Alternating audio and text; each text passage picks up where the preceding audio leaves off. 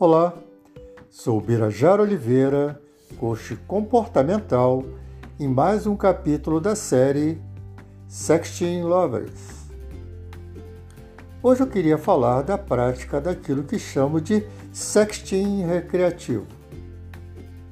Esteja você buscando por um relacionamento duradouro ou por novas amizades, ou ainda esteja se relacionando com uma ou mais pessoas saiba que o sexo estará presente na imaginação do outro como o primeiro passo para encontrar o amor.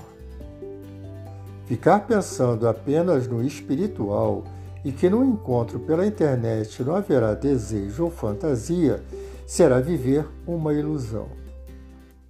A busca por um parceiro ou parceira só se tornará real quando a mulher se dispor a considerar o ambiente virtual em que se encontra e creia, na internet não existem santos.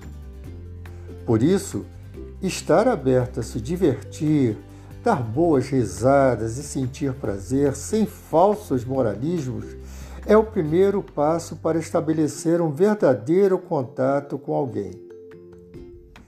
E é com esse espírito de sonho e fantasia que a internet traz que o sexting recreativo se enquadra um relaxamento natural das tensões de namorar com alguém num ambiente totalmente seu e privado, para desfrute de toda a intimidade do prazer, sem as preocupações que o futuro de uma relação lhe aguarda.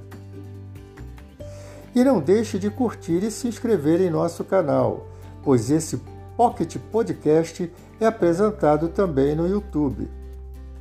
Até o próximo capítulo da série Sexting Lovers.